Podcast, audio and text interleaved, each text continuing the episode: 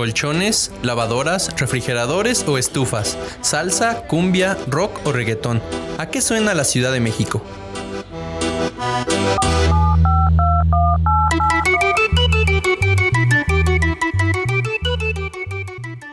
Se siente muy diferente, o sea, porque en Iztapalapa bailas con ciertas personas, cantas ciertas canciones, no se escucha un reggaetón tan fresón de repente y se escuchan justamente estas canciones como Bandolero, canciones como No te enamores, La gata del agrícola oriental, o sea, canciones mucho más de barrio y que han tenido mucho más presencia del barrio antes del blanqueamiento del reggaetón, que ya fue con la llegada de Maluma, de J Balvin, de Bad Bunny, todos esos que ya como que le dieron más entrada y que muchos ya lo llaman como pop urbano, ¿no? Pero el reggaetón, reggaetón, que es el reggaetón de Don Omar, de Daddy Yankee, de Plan B, no, hombre, o sea, aquí se escucha a toda madre.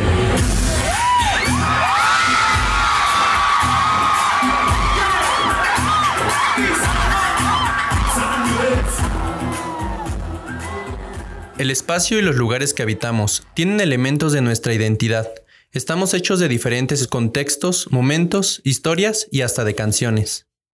Entonces, por ejemplo, allá voy con unos amigos de la facultad a una fiesta en Polanco y escuchan otro reggaetón y lo bailan diferente y se siente el ambiente muy diferente, se siente menos, ahora sí que, pues no sé, se siente menos real en ese sentido, lo siento yo más plástico. Te lo puedes ver en los spots, o sea, ponen reggaetón, por ejemplo, aquí en un lugar que se ve hasta medio feo, medio sucio, y pues lo sientes como parte del ambiente.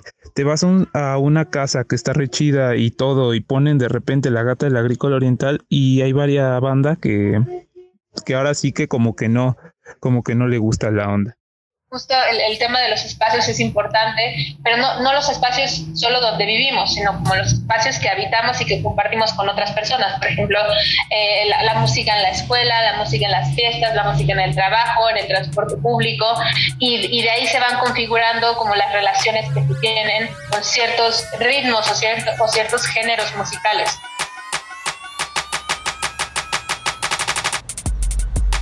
Antes pensábamos que el reggaetón era solo cosa de barrios bajos, pero la curiosidad nos llevó a quebrar este estigma, a romperlo.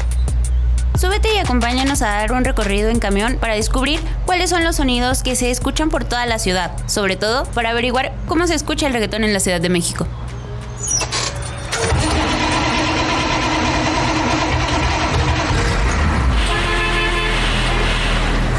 Para Tláhuac, Chimalhuacán, Iztacalco, Iztapalapa, Álvaro Obregón y la del Valle. Súbale a lugares.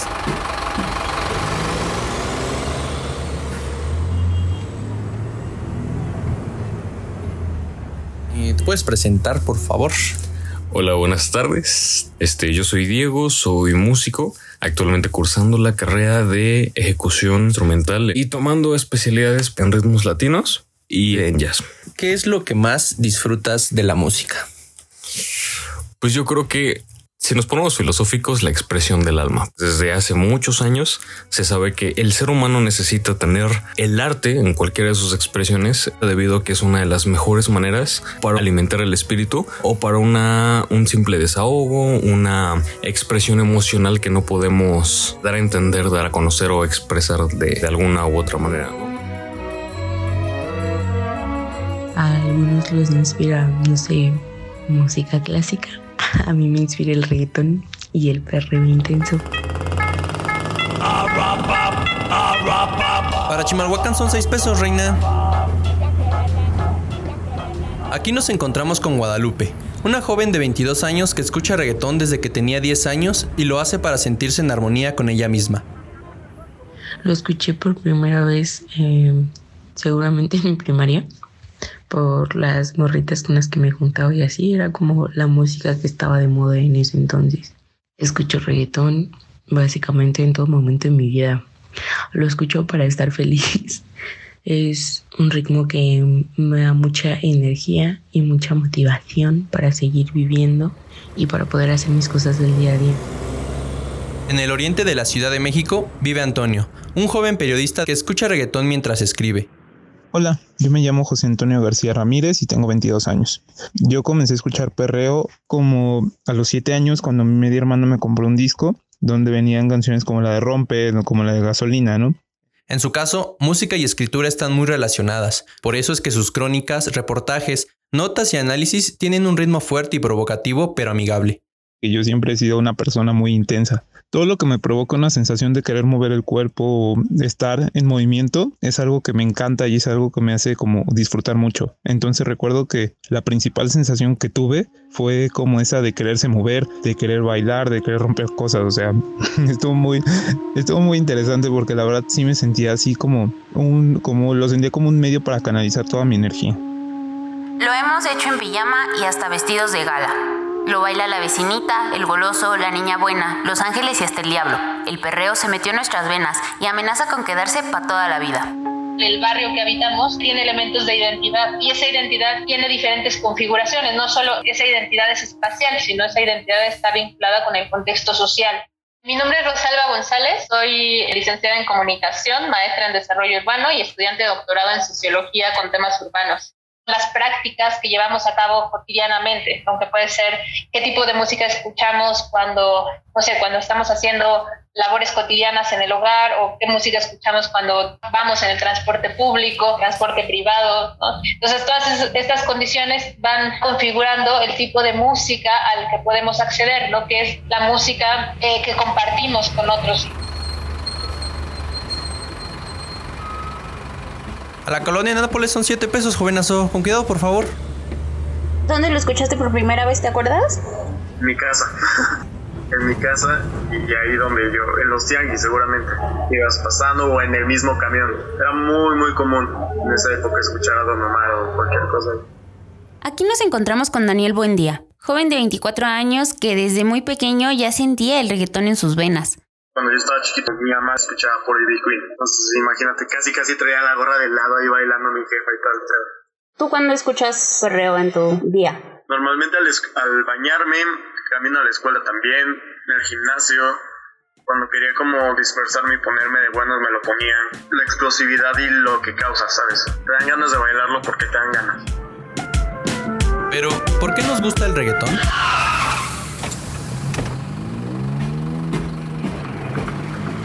Alejandro Carrillo lo menciona en su artículo del por qué darle chance al reggaetón en Vice.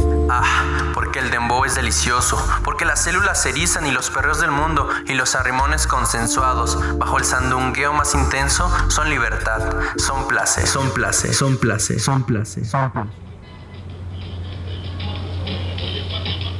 El reggaetón nació como un fenómeno underground de los barrios bajos de Puerto Rico y Panamá según algunos especialistas, esta música surgió al acelerar el ritmo de los discos que llevaron los jamaiquinos que construyeron el Canal de Panamá, con el objetivo de hacer música más bailable.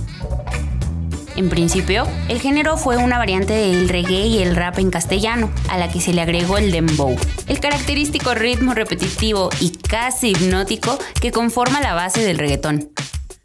Años después, al reggaetón se le implementan otras armonías con un toque rítmico que causaba furor en los cuerpos de las personas, a tal grado que los hacía bailar. Julio del 2005. Es medianoche y te encuentras en un antro bailando salsa, cumbia y pop.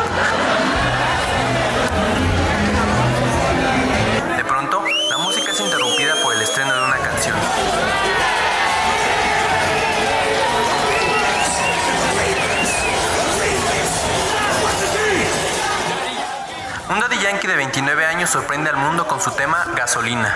La canción y el ritmo llegan para quedarse. Los tragos del alcohol sueltan los cuerpos al ritmo de la música. Todos en el lugar bailan. Ya vamos a llegar a Tláhuac, güero. ¿Sí me pasa su pasaje? En el lugar donde yo vivo siento que los géneros que más predominan es eh, sí el reggaetón y la banda también. Yo los pondría en el mismo lugar ambos, como que está equilibrado. Yo creo que igual por las costumbres que hay, porque Tláhuac todavía acostumbra en varias zonas a hacer carnavales y ese tipo de cosas. Mi nombre es Eduardo Toro Sánchez, tengo 20 años y bueno, pues resido en Tláhuac, Ciudad de México. Es muy variada la música que escucho. Podría decir que sí, en el día sí llego a escuchar reggaetón, pero lo escucho más en las fiestas, porque en casi todas las fiestas a las que voy, este, pues es el, género que más predomina.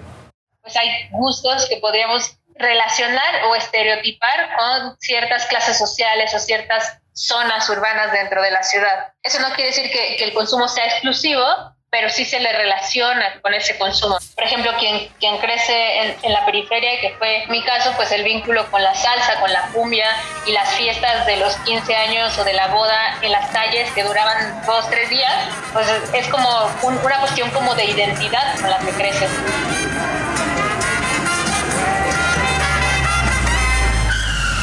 Otra vez una fiesta en la calle, chale. Es la tercera en la semana. Vámonos de retache.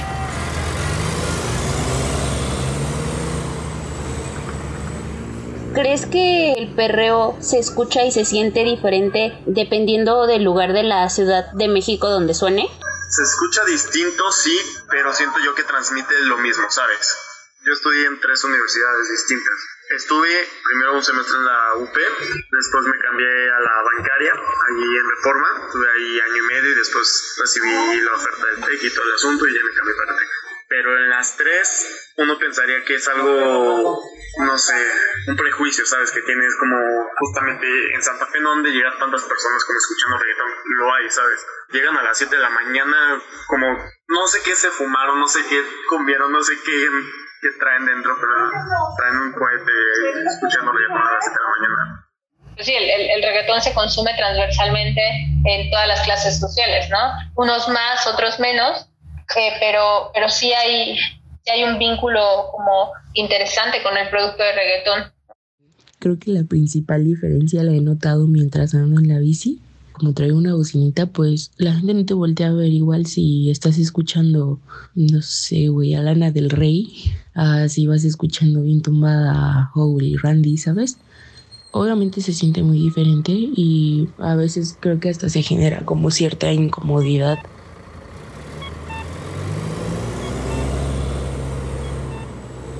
Pues lo que más me gusta de este género es que me siento muy cercano a él. Por ejemplo, recuerdo la canción de Bandolero de Don Omar. Con eso me identifico mucho porque de alguna forma yo no soy bandolero, ¿no? Pero es este algo así como de que digan lo que digan.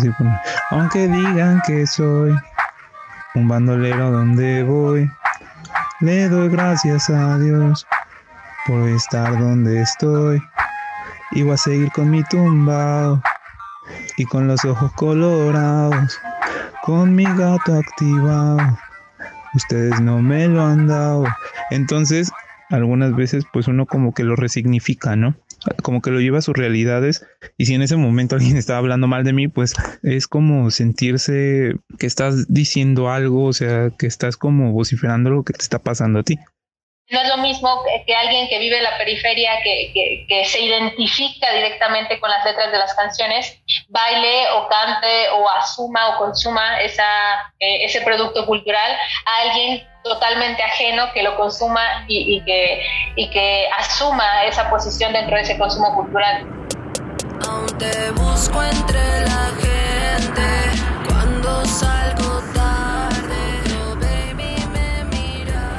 Ok, la pregunta central de todo esto, ¿tú crees que el reggaetón es capaz de unir a las personas? Sí, claro, en las fiestas el reggaetón pues sí, sí te llega a, conectar con otras personas que probablemente ni conocías, pero tan solo con el hecho ya sea de bailar o de cantar o compartir el gusto por una canción, pues ya desde ahí está generando cierta conexión. Yo creo que el reggaetón sí es capaz de unir a las personas y no solo en fiestas, ¿no? Es como cuando tienes un gusto en común con alguien, una religión, algo. Consciente o inconscientemente estamos vibrando igual, entonces nos vamos a atraer. Pues unir, unir, así que tú digas, uff, me voy a casar porque le gusta la gata del agrícola oriental, pues no sé, pero en este caso, pues sí tengo varias bandas de amigos que los conocí por alguna canción de reggaetón, no les gustaba y nos empezamos a hablar por ahí, entonces, pues sí, o sea, está muy chido y por ejemplo en las fiestas, tanto la banda de Polanco como la banda de Ecatepec se van a bailar, entonces se siente como cierta cercanía, ¿no? Más allá de que pues en el perro es muy cercano, ¿no? Pero sí se siente algo chido, algo muy padre.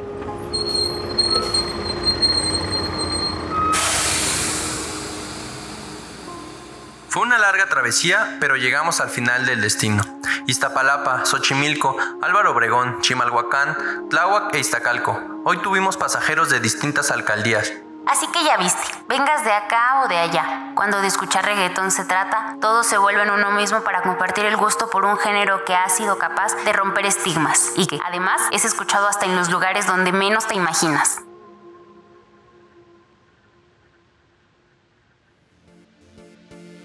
La edición general de esta nueva temporada de Latitudes estuvo a cargo de Margarita Moret, Carmen Martínez, Amairani Sánchez, Jesús Delgadillo y Ulises Vera. También queremos agradecer a Carlos González, Camilo de los Remedios y Fernando González, quienes realizaron la grabación y la mezcla de esta cuarta temporada.